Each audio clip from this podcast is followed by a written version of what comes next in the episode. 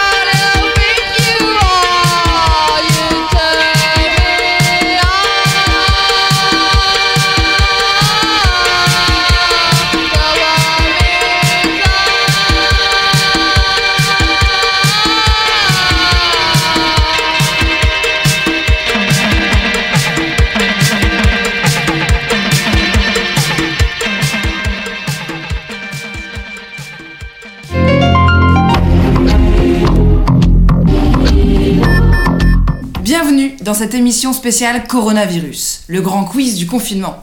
Et oui, en ces temps si particuliers, le chant des meutes vous propose de jouer ensemble pour apprendre tout en s'amusant. Des questions à choix multiples ayant toutes pour thème les virus ou le confinement.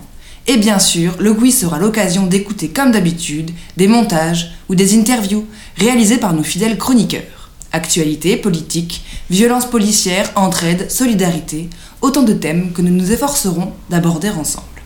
Face à moi, une seule équipe de 4 personnes. Bonsoir à vous quatre. Bonsoir. Bonsoir. Alors, le principe est simple, vous êtes tous ensemble et vous discutez pour vous mettre d'accord et fournir la réponse exacte.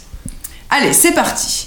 Pour commencer tranquillement, quelques petites questions sur l'émission du Chant des Meutes d'il y a 15 jours, qui était déjà sur les virus. Auditeurs et auditrices, si vous ne l'avez pas écouté, pas de panique, vous pourrez quand même raccrocher les wagons. Première question.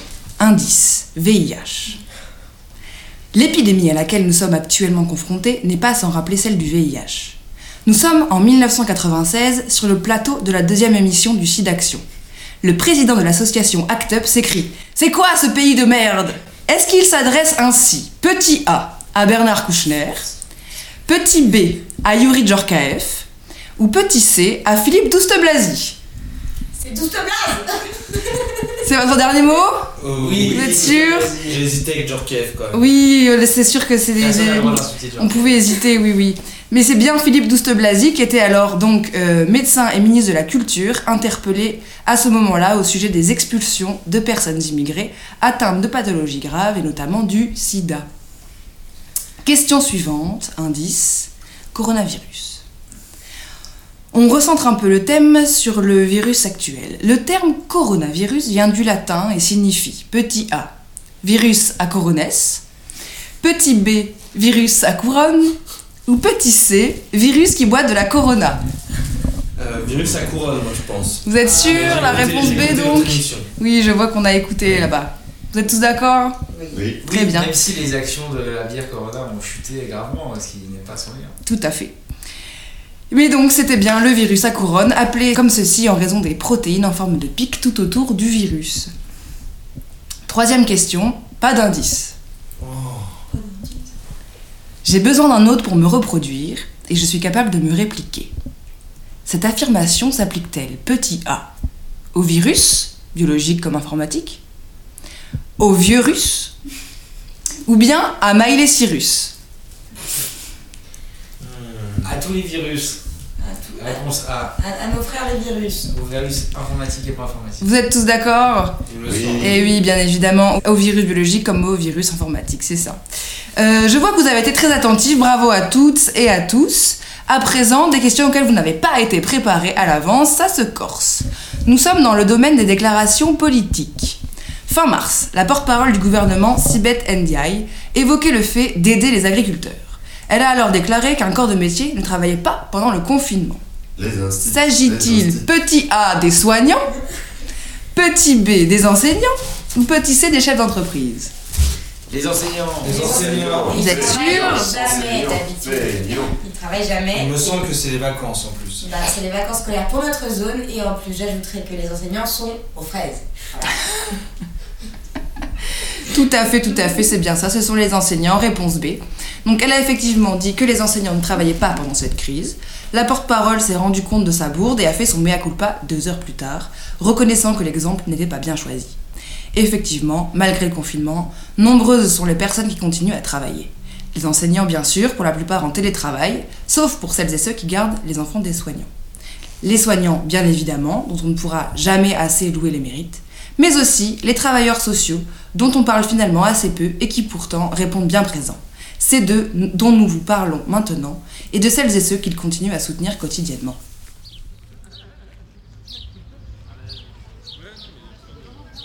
Euh, donc moi c'est euh, JB, je suis travailleur social, éducateur spécialisé et euh, je travaille dans une équipe mobile de rue, plus euh, précisément euh, créée pour euh, aller vers les jeunes entre 16 et 25 ans. L'idée de notre travail c'est d'aller rencontrer les gens, de les accompagner vers le droit commun et donc de les motiver à aller vers des lieux où ils pourront aller par eux-mêmes après qu'on les ait présentés. Avec le confinement. Bah, du jour au lendemain, on s'est retrouvé à travailler complètement autrement. Donc euh, tout, notre, euh, tout notre service a, été euh, chamboulé.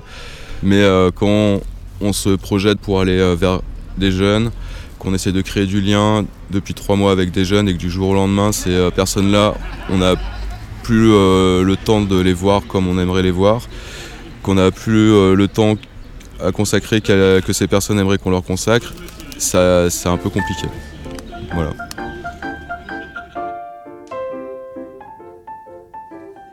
Les premières semaines du confinement étaient assez compliquées parce que euh, d'un seul coup, euh, toute la vie s'est arrêtée. Donc euh, les premiers soucis ont été plus portés sur l'hygiène, puisque bah, tous les bars, toutes les, toutes les facs, toutes les bibliothèques étaient fermées. Donc plus trop d'accès aux sanitaires. La ville avait fermé toutes les toilettes publiques et tous les points d'eau. On a quand même mis un mois pour les faire rouvrir. Euh, ça voulait dire clairement que euh, bah, pas d'accès à l'eau, pas, pouvoir se laver les mains, pas pouvoir euh, trouver de l'eau facilement pour les chiens. Voilà quoi. Les soucis là du confinement, c'est qu'on ne peut pas du tout accompagner les gens, euh, faire des démarches. Par exemple, quelqu'un qui n'a pas la CMU aujourd'hui, en fait, normalement, ça prend un mois pour obtenir la CMU à partir du moment où on a une domiciliation. Et ben là, aujourd'hui, on ne sait même pas si la demande va être traitée euh, tout de suite. Et toute démarche administrative est quand même, euh, est quand même euh, nettement retardée et encore plus difficile à, amener. Les gens, quand on peut distribuer des gels hydroalcooliques, des savons, enfin souvent c'est quand même bienvenu et c'est des choses qui, qui sont attendues. Après la vie à la rue en fait est telle que vraiment se protéger réellement par rapport à par rapport au virus euh, c'est un peu illusoire quoi. Donc les gens je pense qu'ils font attention euh, mais euh, ça les dépasse un peu en fait c'est pas ceux qui ont pu aller en centre de confinement ont un autre niveau d'attention de prise en charge après ceux qui sont dehors ben, ça reste la rue. Ce qu'il faut savoir aussi, par exemple, c'est qu'il n'y a eu aucune place de confinement qui a été ouverte pour des personnes avec des chiens.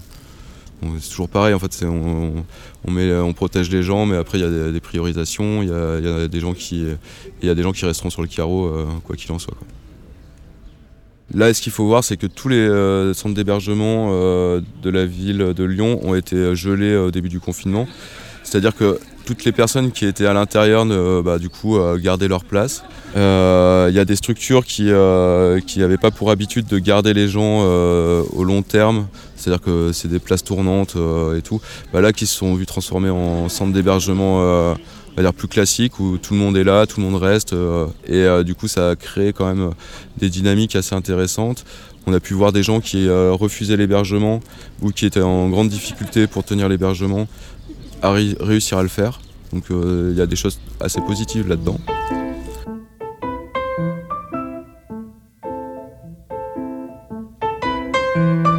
Ils ont ouvert des centres de confinement. Après, ces centres de confinement ont été ouverts dans l'urgence, souvent en une semaine avec des effectifs très, très réduits de, travailleurs sociaux par rapport au nombre de personnes euh, hébergées, avec des moyens au, ras des pâquerettes. Donc certes, les gens, on les accueille, mais euh, dans quelles conditions Par exemple, il y a un centre d'hébergement pour euh, hommes isolés où ils sont trois par chambre. Dans une idée de confinement et de faire attention aux gestes barrières, les distances et tout, être trois par chambre, c'est pas évident, d'autant plus qu'on arrive du jour au lendemain et qu'on connaît pas ses voisins. Bon, c'est plein de petites choses comme ça. Les autres difficultés, c'est que euh, quand ces personnes qui sont hébergées en centre de confinement, on ne sait pas du tout quand est-ce que ça va se terminer. Donc là, il y a des centres, euh, ils ont des financements jusqu'à la fin du mois d'avril. Le confinement est jusqu'au 11 mai, mais on ne sait pas en fait euh, qu'est-ce qui va se passer. Donc là, il y, a, une grosse expectative de la part des, et des professionnels et des personnes hébergées, parce que personne ne sait trop où il va. Après, ce qui est sûr, c'est que la plupart des gens qui sont dans ces centres de confinement euh, retourneront à la rue derrière. Voilà, ce sera des sorties sèches. Euh, concernant la police, le début euh, du confinement était un peu compliqué avec quand même un certain nombre de personnes à la rue qui se sont plaints d'avoir d'avoir eu des amendes. Il y a des personnes qui faisaient la manche en fait qui se sont vues euh, virés par des flics au prétexte euh, qu'ils ne respectaient pas les, euh, distances de distanciation sociale.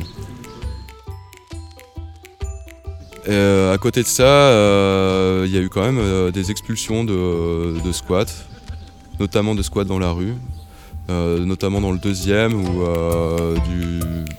des flics arrivent à 8h du mat et, virent des groupes de personnes parce que des voisins se sont plaints. Euh, voilà, Manu Militari sans chercher euh, de questions et surtout euh, sans proposer aucune solution d'hébergement et, en renvoyant les, gens face à leur, à leur détresse.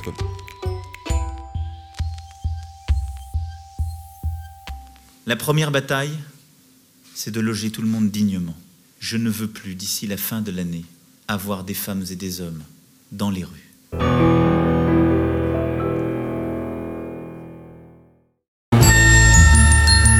Euh, je m'appelle Simon. Je suis euh, en formation d'éducateur spécialisé en deuxième année. Et là, je suis en stage dans un service d'appartement à coordination thérapeutique.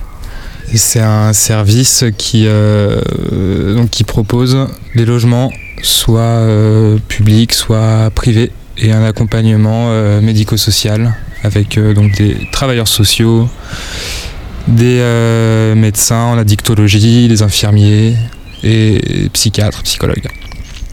Ce service euh, s'adresse à des, euh, à des personnes qui sont atteintes de troubles psychiques sévères et qui viennent soit de, soit de la rue, de milieu, de carcéral ou de centres d'hébergement. C'est des personnes qui n'ont pas de euh, pas de situation d'hébergement ou de logement euh, pérenne, on va dire.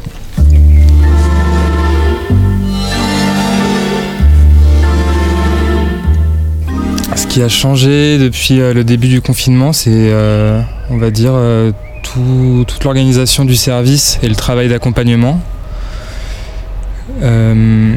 D'ordinaire, l'accompagnement que l'équipe euh, peut, euh, proposer se fait euh, par le biais de, visites à domicile ou euh, dans des lieux, euh, on va dire, euh, publics, quoi, que ce soit au café, euh, dans des bibliothèques, euh, sur des places.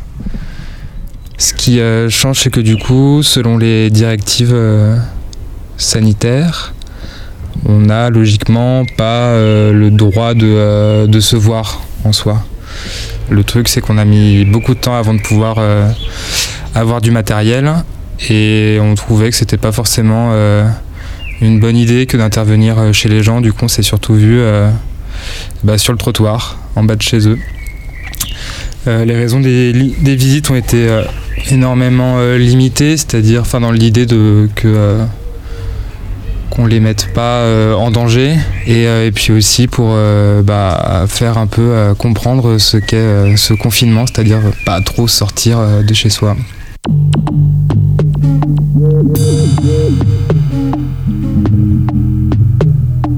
Pour pas mal de personnes accompagnées, ça a été un peu euh, délicat de euh, parfois faire euh, comprendre que le virus existait vraiment. C'était un truc qui était dur à se représenter quand c'est de l'ordre de l'invisible, etc. Et que si on sort pas forcément de, chez soi, on a du mal à se rendre compte que effectivement les rues sont vides. et ça, ça a été un petit peu essayer de, bah, de sensibiliser, puis mine de rien, quand même déjà rester, rester en lien avec les personnes. Du fait que même si on se voit plus physiquement, on peut quand même euh, bah, s'appeler euh, régulièrement, se donner des nouvelles, etc. Parmi les personnes qui ont des, euh, qui ont des addictions et qui ont des traitements de substitution ou d'autres d'autres traitements qui peuvent être l'ordre de, on va dire, des traitements un peu genre benzo, s- sédatifs, etc. Où euh, ils sont quand même un peu confiés qui, surconsommaient. Ça, ouais, ça a quand même euh, posé euh, certains problèmes pour, des, pour des personnes. Quoi. Les consommations, ça a été dur. Ou alors de l'ordre de l'alcool, de gens par exemple qui avaient pris l'habitude de euh, pas vouloir boire chez eux, qui avaient l'habitude de boire avant dans la rue, avant qu'ils aient un, un logement, et que là euh, trouvant peu de, enfin, étant dehors, tu peux te prendre des amendes, etc. Personnes sont, enfin, je pense à une personne en particulier qui s'est mise à consommer chez elle et euh, qui a pas du tout réussi à à gérer, euh, à gérer sa consommation et qui s'est vraiment retrouvé en difficulté par rapport à ça.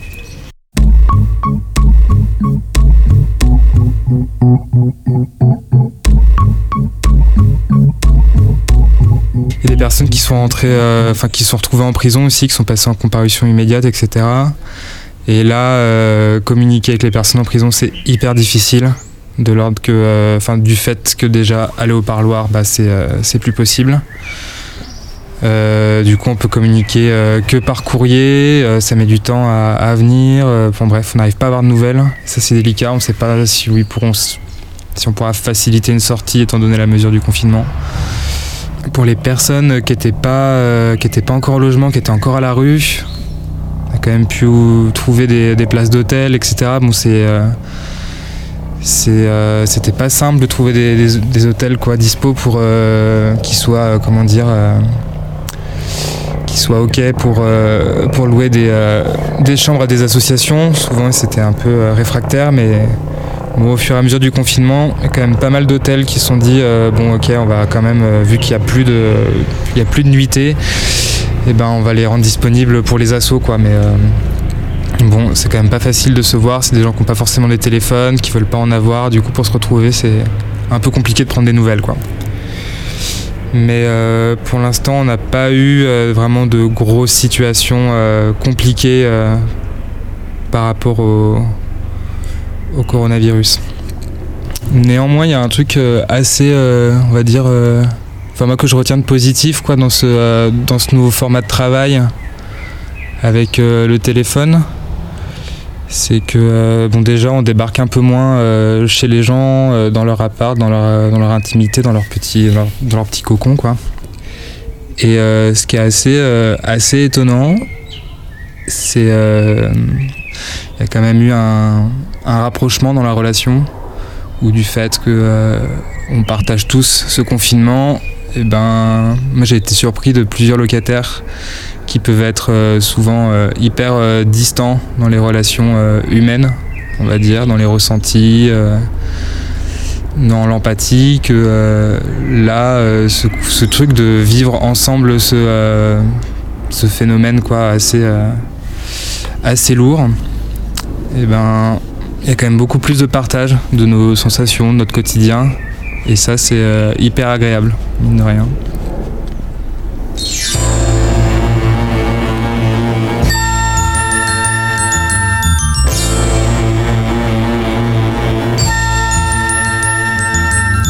Il pleut, c'est tout ce qu'il sait faire. Je bouge, c'est tout ce que je sais faire.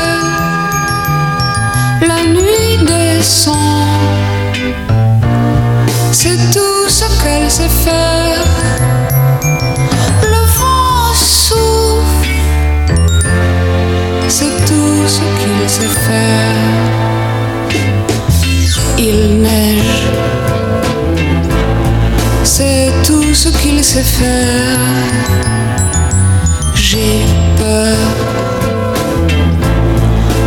Tout ce que je sais faire.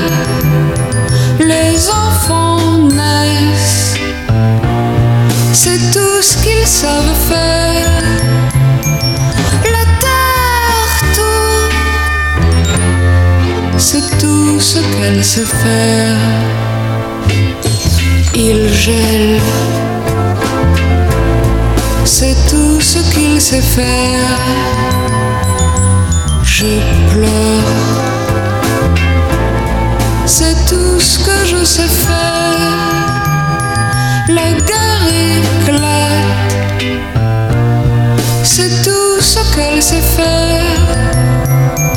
Les bombes hachent,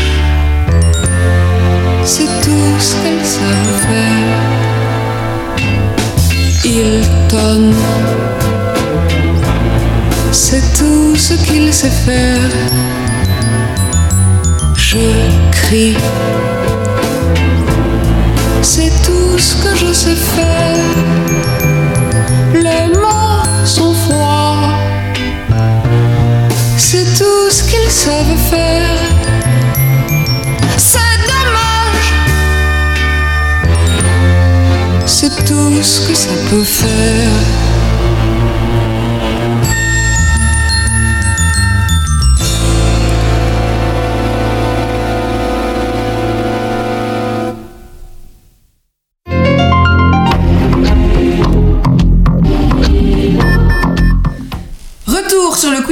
Confinement. Question suivante. En ces temps d'épidémie, des sportifs sont pris d'élan de solidarité et mettent en vente aux enchères des articles de sport qui leur appartiennent au profit des hospices civils de Lyon. Parmi ces propositions, laquelle n'est pas vraie? Petit A. Amandine Henry, une paire de crampons, 200 euros. Petit B. Raphaël Nadal, une raquette et un t-shirt, 1050 euros. Petit C. Tony Parker, un maillot, 3800 euros. Et enfin, Istvan Varjas, un vélo avec moteur invisible, 7000 euros. Qu'en lequel qui est pensez-vous faux? Lequel est faux? Moi je pense que c'est le vélo. Le vélo.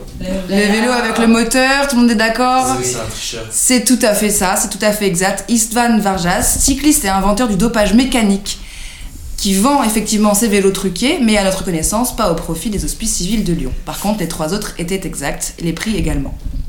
Sans aller jusqu'à vendre leurs articles personnels plusieurs centaines, voire plusieurs milliers d'euros, nombreuses sont celles et ceux qui, pendant cette crise, se mobilisent pour venir en aide aux autres.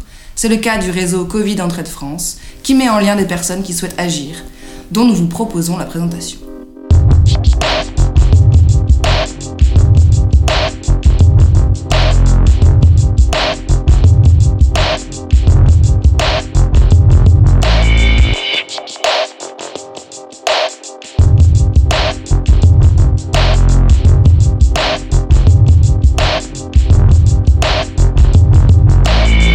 Dès le début de l'annonce du confinement, même un peu avant, des amis m'ont proposé d'être sur le réseau Covid Entraide France, qu'on peut trouver sur Telegram. Passé les premiers jours, rivé sur mon téléphone à lire la moindre nouvelle information, j'ai peu à peu lâché le fil. Trop d'angoisse, trop d'incertitude, et puis, en une semaine, j'étais devenue complètement accro. Mais autour de moi, plein de gens continuent à s'activer. Mais à s'activer à quoi? Mais c'est quoi, en fait, ce réseau? Pour bien comprendre, on va écouter Francis qui va nous expliquer ce que c'est. Bah, du coup, le réseau Covid Entraide, il est né euh, au tout début de quand on a commencé à parler du Covid un petit peu largement en France, donc c'est autour du 13 mars, si je me rappelle bien. Suite à une réponse euh, du gouvernement à cette question qu'il faudrait un petit peu contrecarrer, en fait, on s'est dit si on a un problème à gérer de grande échelle en France, en fait, il faut, ou même dans le monde, il faut le gérer ensemble euh, avec des gens bah, que ça touche. Du coup, ça fonctionne. euh, comment ça fonctionne bah, C'est un, réseau, c'est-à-dire que c'est des gens qui ont envie de faire des choses, qui se mettent en contact pour faire des choses ensemble. C'est pas une organisation politique, c'est pas une espèce de coordination avec des chefs. En fait, c'est des, des groupes et des individus qui se regroupent. Au fur et à mesure que les gens s'agrègent, forcément, bah, il y a de plus en plus de bonnes idées qui arrivent et donc euh, ça fonctionne un petit peu par, euh, par commission, par groupe. Alors effectivement, le, problème aujourd'hui c'est que bah, quand on veut faire des choses ensemble euh, comme on a l'habitude, donc bah, là il a fallu s'organiser, donc il y a beaucoup de choses qui se passent sur internet, forcément. Donc c'est comment c'est structuré bah, Il y, a un- y a un site internet, donc c'est covid-entraide.fr où sur ce site c'est un- une plateforme, donc on a accès à des, listes de groupes locaux qui existent, donc que ce soit euh, sur des initiatives, donc qu'est-ce qu'ils font les gens euh, par chez eux, euh, qu'est-ce que font les gens pour la santé, pour l'éducation, tout ça. Cartographie pour identifier des groupes locaux, si on veut se mettre en lien avec des gens près de chez soi pour faire des choses dans la vraie vie. Des tas de ressources, voilà. Donc c'est cette plateforme en ligne où il y a beaucoup de choses. Et ensuite, bah, c'est une organisation, donc principalement autour de, de groupes sur le réseau Telegram, un petit peu sur Facebook aussi, mais surtout sur Telegram. Donc avec des groupes de discussion, avec euh, la possibilité aussi de faire des réunions vocales. Et du coup, c'est quoi les différents groupes qui existent? Au niveau de, au niveau de ce réseau, bah, en fait tout le monde n'est pas intéressé par les mêmes choses. Il y a des gens qui référencent les différents groupes locaux, c'est-à-dire que donc soit les gens disent euh, Hey, nous on est euh, dans tel village et on, fait ce, on propose de l'aide aux courses et ils se signalent, ou soit ils essayent de répertorier euh, des initiatives qui leur paraissent intéressantes sur Facebook, ils contactent les gens et puis voilà, comme ça ça donne une visibilité euh, pour qu'ensuite des gens euh, se disent on pourrait faire pareil, on pourrait faire mieux et, voilà, ça évolue.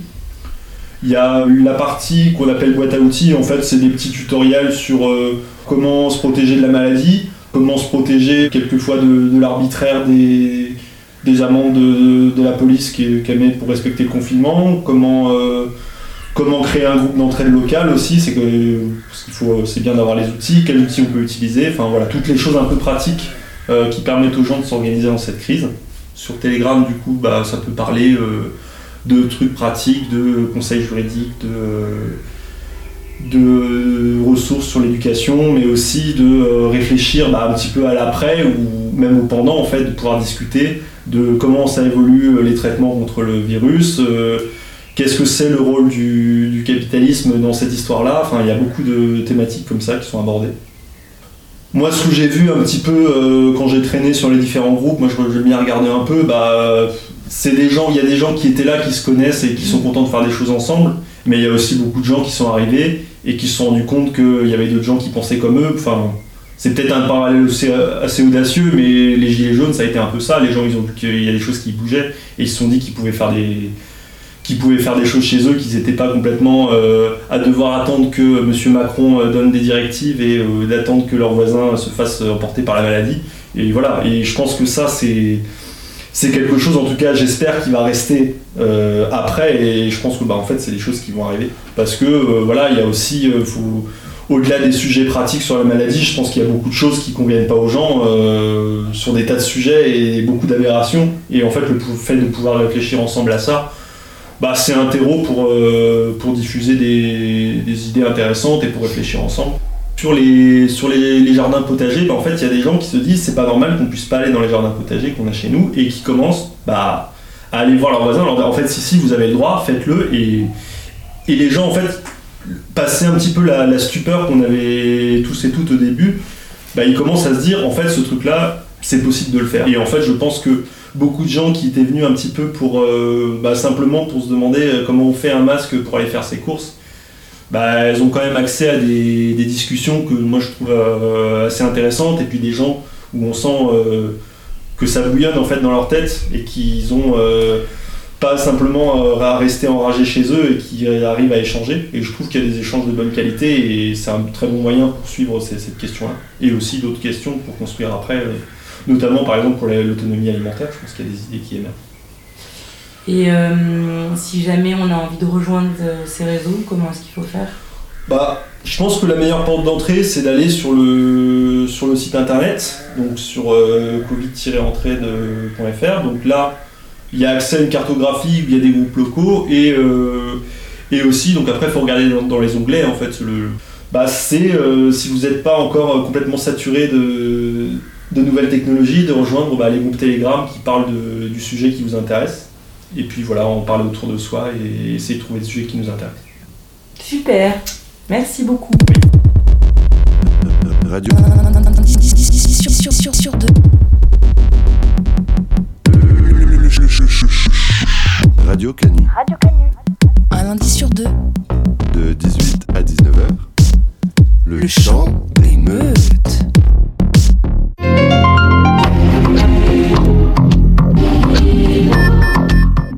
Allez, c'est reparti pour le grand quiz confinement. Le thème est verbalisation. Parmi les propositions suivantes, lesquelles sont des situations qui se sont réellement passées À Montpellier, 945 euros d'amende pour 6 clients et le patron d'un salon de coiffure ayant rouvert illégalement. Vrai ou pas vrai Vrai. Vrai. C'est vrai, tout à fait. Dans l'Oise, 1600 euros d'amende pour 12 personnes ayant organisé un barbecue. Vrai. Vrai. Dans le Calvados, une famille de 4 personnes verbalisée pour être allée à l'enterrement d'une grand-mère. Vrai. Vrai.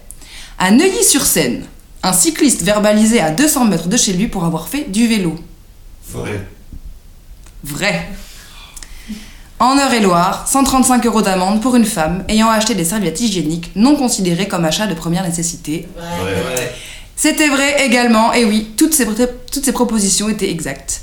Vous pouvez retrouver une collection de témoignages en tapant verbalisé parce que dans votre moteur de recherche et en cliquant sur le premier site, c'est édifiant. Et pour rester dans ce thème, on enchaîne tout de suite avec un montage sonore sur les violences policières.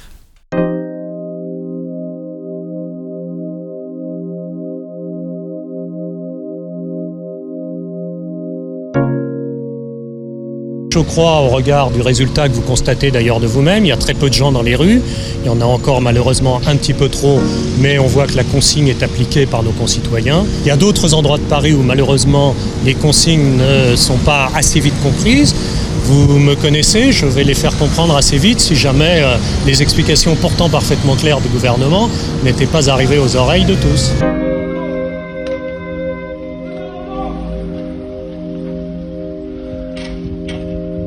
Le 24 mars, aux Ils Ulysses, défoncé. Sofiane, livreur de 21 ans, se rend à son travail. Il insulte, sont en train de le buter. Il a oublié son attestation et prend la fuite devant les policiers. Il est rattrapé et tabassé par des agents de la BAC qui l'emmènent sous un Porsche pour le défoncer à l'abri des caméras. Et là, ils vont finir le petit dans le coin en cachette. 18 avril à Villeneuve-la-Garenne, 92. Vers 23h, un jeune homme de 28 ans roule sans casque en direction de l'île Saint-Denis. Devant lui, une voiture banalisée roule sans gyrophare. Au moment où le motard arrive à la hauteur de la voiture, la portière avant droite de la voiture s'ouvre. Ce geste serait réalisé de façon délibérée, assurent les témoins de la scène. Le pilote est alors fauché, une jambe fracturée. Le 10 avril à Cambrai, les policiers veulent arrêter deux hommes qui, pris de panique, car dehors, sans autorisation de sortie, prennent la fuite. Les flics les prennent en chasse, puis en pleine ligne droite, la voiture part en tonneau au milieu de la route. Pas de caméra, pas de témoin. Le 7 avril à Canteloup-les-Vignes, dans les Yvelines. Six policiers interviennent, selon eux, ouvrez les guillemets, pour mettre fin à un rodéo en motocross. Au cours de cette intervention policière, les autorités reconnaissent que les policiers ont procédé à 14 tirs de LBD et 9 lancers de grenades, une lacrymogène et 8 de désencerclement. C'est lors de ces échanges de tirs qu'une fillette de 5 ans, qui accompagnait son père pour descendre les poubelles, a été atteinte en pleine tête. Le 19 mars à Torcy, Shems, 19 ans, attendait un ami en bas de sa tour lorsque des policiers l'ont contrôlé. Il reconnaît ne pas avoir d'attestation. Il commence par donner un nom fictif avant de décliner sa réelle identité. En réponse, un agent de police lui saute dessus et l'étrangle, pendant que son collègue scande des insultes racistes aux témoins inquiets qui criaient par leurs fenêtres. Ah, qu'est-ce que tu fais l'étranglement là Ah non, l'étranglement, il est pas obligé l'étranglement C'est tout le temps les balles Eh, y a pas eu de frère L'étranglement, il avait pas besoin de le faire là Le 1er avril 2020, à Montceau-les-Mines, Wally, 30 ans, sort s'acheter à manger en voiture lorsque la police l'arrête. Régulièrement contrôlé, il le fait remarquer aux policiers et sort son téléphone pour filmer l'interpellation. C'est là que les choses dégénèrent.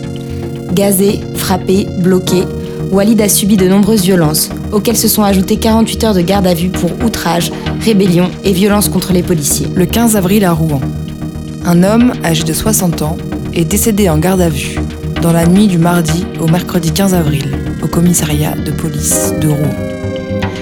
Le sexagénaire a été placé en garde à vue la veille en fin de journée pour une conduite sous emprise d'alcool. Le 8 avril à Béziers, Mohamed, 33 ans, est mort au commissariat vers 23h30 après son interpellation par la police municipale. Au moins un des agents s'est assis sur l'homme allongé à plat ventre et menotté dans la voiture. Le 19 mars 2020 à Aubervilliers.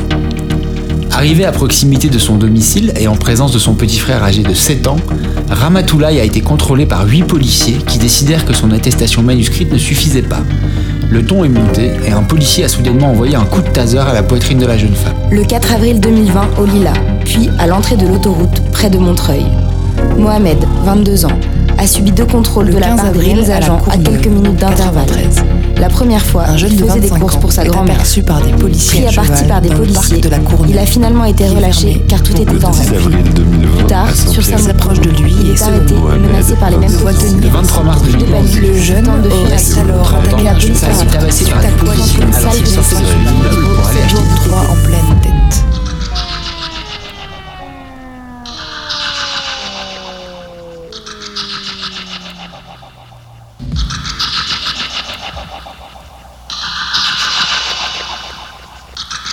L'attestation est manuscrite, mais pour ce matin, ça passe. Si possible, essayez d'avoir euh, le bon formalisme. Là, c'est, là, ça va. Vous rentrez de suite chez vous. Oui. Et euh, vous saurez, vous passez le mot à votre famille et tout votre entourage. 22h, c'est terminé. D'accord, pas de problème. avec la raison pour laquelle vous vous déplacez. Voilà. Pensez pour la prochaine fois Ah oui, bien sûr. Bonne journée, monsieur. Bon courage. Au revoir.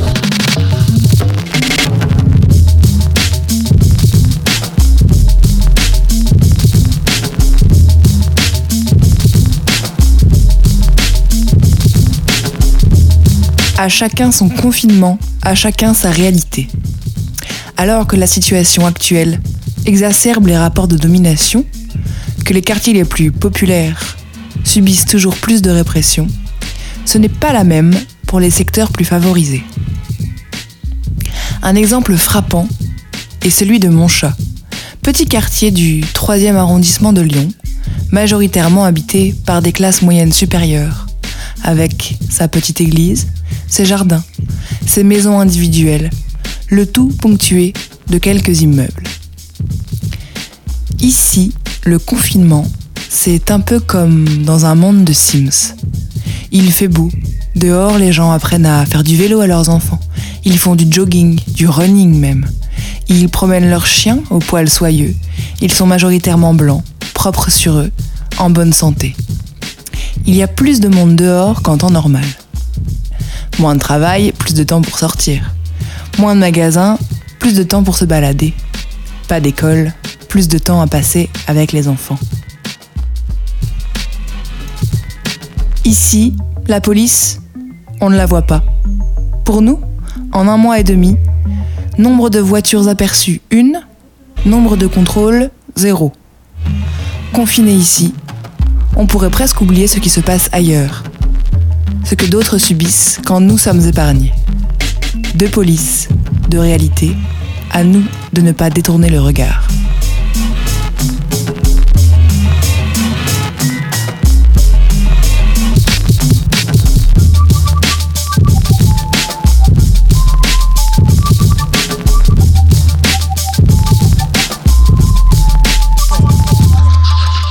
Bon, qu'est-ce qu'on fait On y va où je m'en vais. Je m'en vais faire mon marché. Allez contaminer les gens, vous avez Merci, raison. non, c'est faire mon marché. Allez Parce que tu vois, les bourgeois, les bourgeois, de vont faire leurs courses dans les supermarchés, et là, tu vas pas les emmerder. Et là, les pauvres qui vont faire leurs courses sur le marché, tu vas les emmerder. Il n'y a pas de tutoiement, monsieur, on se bon respecte. courage, mais vraiment, euh, vous faites un- vraiment un sale boulot.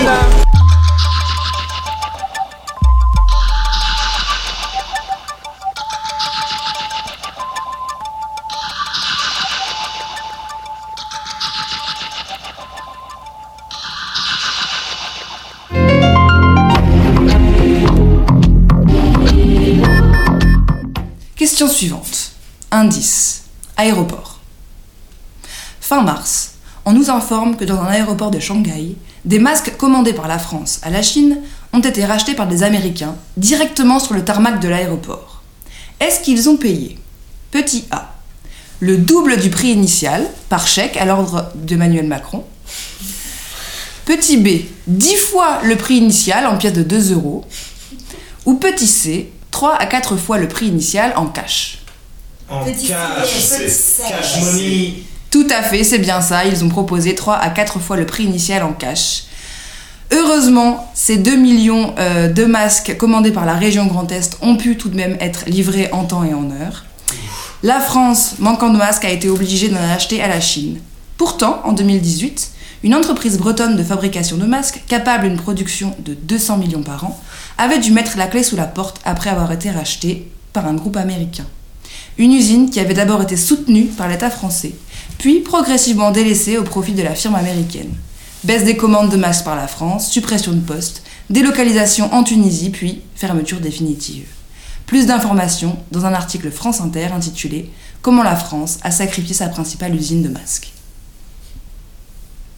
Et on reste dans le matériel et les mathématiques avec la question suivante. Attention, concentration. Lors de son allocution du lundi 13 avril, le président Macron a déclaré que les lits en réanimation avaient doublé, ce qui était déjà arrivé deux fois. Les lits en réanimation avaient triplé, ce qui était déjà arrivé quatre fois. Les lits en réanimation avaient doublé, ce qui n'était jamais arrivé. Euh, Hugo Lloris vend ses gants euh, au profit d'une association. C'est bien ça, c'est Hugo Loris qui vend ses gants, tout à fait. Cocorico. Réponse 3. Bien joué. Réponse 3. C'est la réponse 3. Ce n'était jamais arrivé, c'est ce qu'il a dit. Outre le président, nombre de politiciens et autres protagonistes se sont exprimés, se sont exprimés pendant cette crise du Covid-19. Et c'est d'eux dont nous allons à présent vous parler.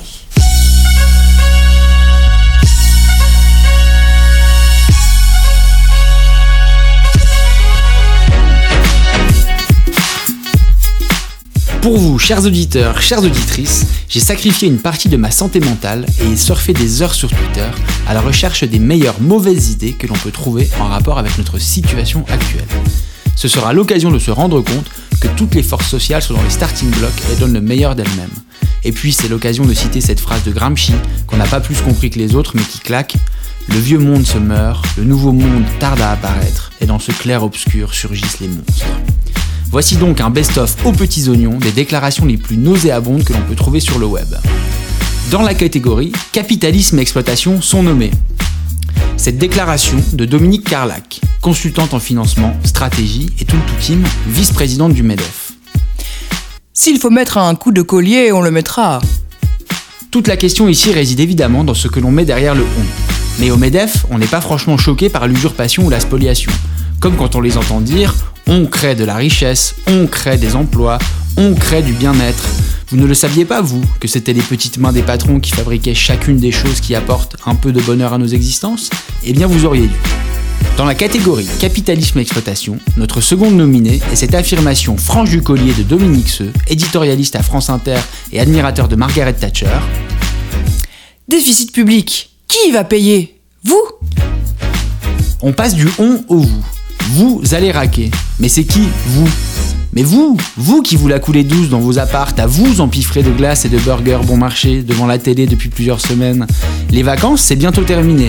Le chômage guette. Il va falloir se faire la guerre pour trouver des boulots et surtout faire des sacrifices. Vous croyez que votre pays va remonter la pente comme ça Fini le camping en juillet à Palavas-les-Flots. Fini les week-ends à regarder le foot ou à boire l'apéro. Votre pays a besoin de vous.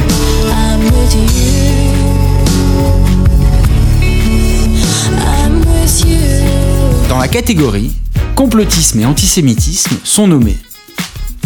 Ce morceau de poésie, trouvé sur le compte Twitter de l'Action française, organisation d'extrême droite qui plaide pour le retour de l'ancien régime. L'accès à l'avortement occupe ce soir une place obsessionnelle dans le point d'information quotidien de l'arrière-arrière-petit-fils de Dreyfus. Comme si la France n'était pas assez malade. Ah bah la République, vive le roi J'avoue, eux, ils envoient du lourd.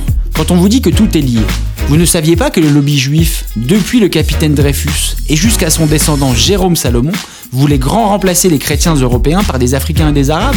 Mais renseignez-vous Et comme l'avortement ne suffit plus, elle a tout organisé cette cinquième colonne de l'intérieur qui complote de génération en génération et nous a pondu le coronavirus. Rendez-vous à l'évidence, la solution à tous vos problèmes, c'est le retour du roi. Pas Aragorn, Saint-Louis. La seconde nomination revient évidemment à cette déclaration pleine de panache et de bravoure trouvée sur le compte Twitter de l'éternel Alain Soral. Je vais citer les gens qui ont en charge la médecine d'État. Bauer, Lévy, Buzyn, Hirsch, Jacob, Gage, Salomon, c'est la liste de Schindler. Et Soral, il a peur de rien, c'est bien connu. Les couilles, il les a là où il faut, et c'est pas le système où les journalistes manipulés directement depuis Tel Aviv qui vont le faire taire. Alors il le crache le morceau. Les bons Français, les vrais, les chrétiens blancs sont entre les mains d'une bande de juifs qui organisent leur extermination. Comment aviez-vous pu passer à côté? Dans la catégorie négation, amour et anticipation des violences policières sont nommés. Ce rigoureux syllogisme rencontré sur le compte Twitter du syndicat des commissaires de la police nationale. Il y a un risque très élevé de crise sociale majeure post-confinement. La police nationale doit s'y préparer dès maintenant. On n'oublie jamais ses premiers amours. Et si les flics sont plus en roue libre que jamais, s'ils s'adonnent à l'une de leurs activités favorites dans les quartiers populaires, ils n'en oublient pas moins les jeudis après-midi ensoleillés de printemps. Les collègues, leurs matraques, leurs grenades, et cet esprit de franche camaraderie qui règne dans leur rang lorsqu'est donné l'ordre de charger du gauchiste. Et pour que tout se passe dans les meilleures conditions possibles, ils préviennent le chef, le casta, qu'ils vont avoir besoin de matos s'ils veulent faire taire la chienlit qui se prépare pour la suite du confinement. On imagine que le message est passé. Notre seconde nomination revient à l'équipe de communication du ministère de l'Intérieur, qui n'a pas hésité à affirmer sur Twitter photo lumineuse d'uniforme à l'appui. On est là tout le temps pour les protéger, et là encore plus. À Saint-Denis, 93, la préfecture de police et la police municipale veillent au respect des mesures de confinement. Une mission au contact des habitants, une mission noble. Définition de la noblesse selon le dictionnaire Larousse. Caractère de quelqu'un, de quelque chose qui est grand, élevé, généreux. Grand, élevé, généreux. La police l'est-elle Grande, élevée, généreuse? Mais bien sûr Déjà, il faut une taille minimum pour entrer dans la police. 1m80 pour les agents, 1m75 pour les sergents. Quand on vous dit qu'ils sont grands et élevés, Quant à la générosité, allez demander aux habitants du 93 si la police n'est pas généreuse lors des distributions d'insultes et de beignes, ils vous le confirmeront. En bonus, un seul nommé dans la catégorie surveillance généralisée, un certain Charles Simon, retweeté par le subtil Brice Couturier, admirateur sans faille de Macron et pourfendeur de la bien-pensance de gauche. Comment peut-on sérieusement présenter le tracking obligatoire des smartphones comme liberticide alors qu'il pourrait permettre une alternative au confinement généralisé soit l'option de loin la plus liberticide? Vous connaissez le principe de la proposition que l'on ne peut pas refuser? T'as mauvaise mine. Je veux que tu manges. Et je veux que tu te reposes. Et dans moins d'un mois, ce producteur d'Hollywood te prendra pour le rôle. Non, c'est trop tard. Ils vont tourner dans une semaine. Je vais lui faire une offre qu'il ne pourra pas refuser. Voilà, c'en est terminé de ce best-of dans lequel il n'y a évidemment pas de gagnant, en espérant que cela nous aura permis de rappeler, avec légèreté, qu'on est attendu au tournant dès l'après-confinement.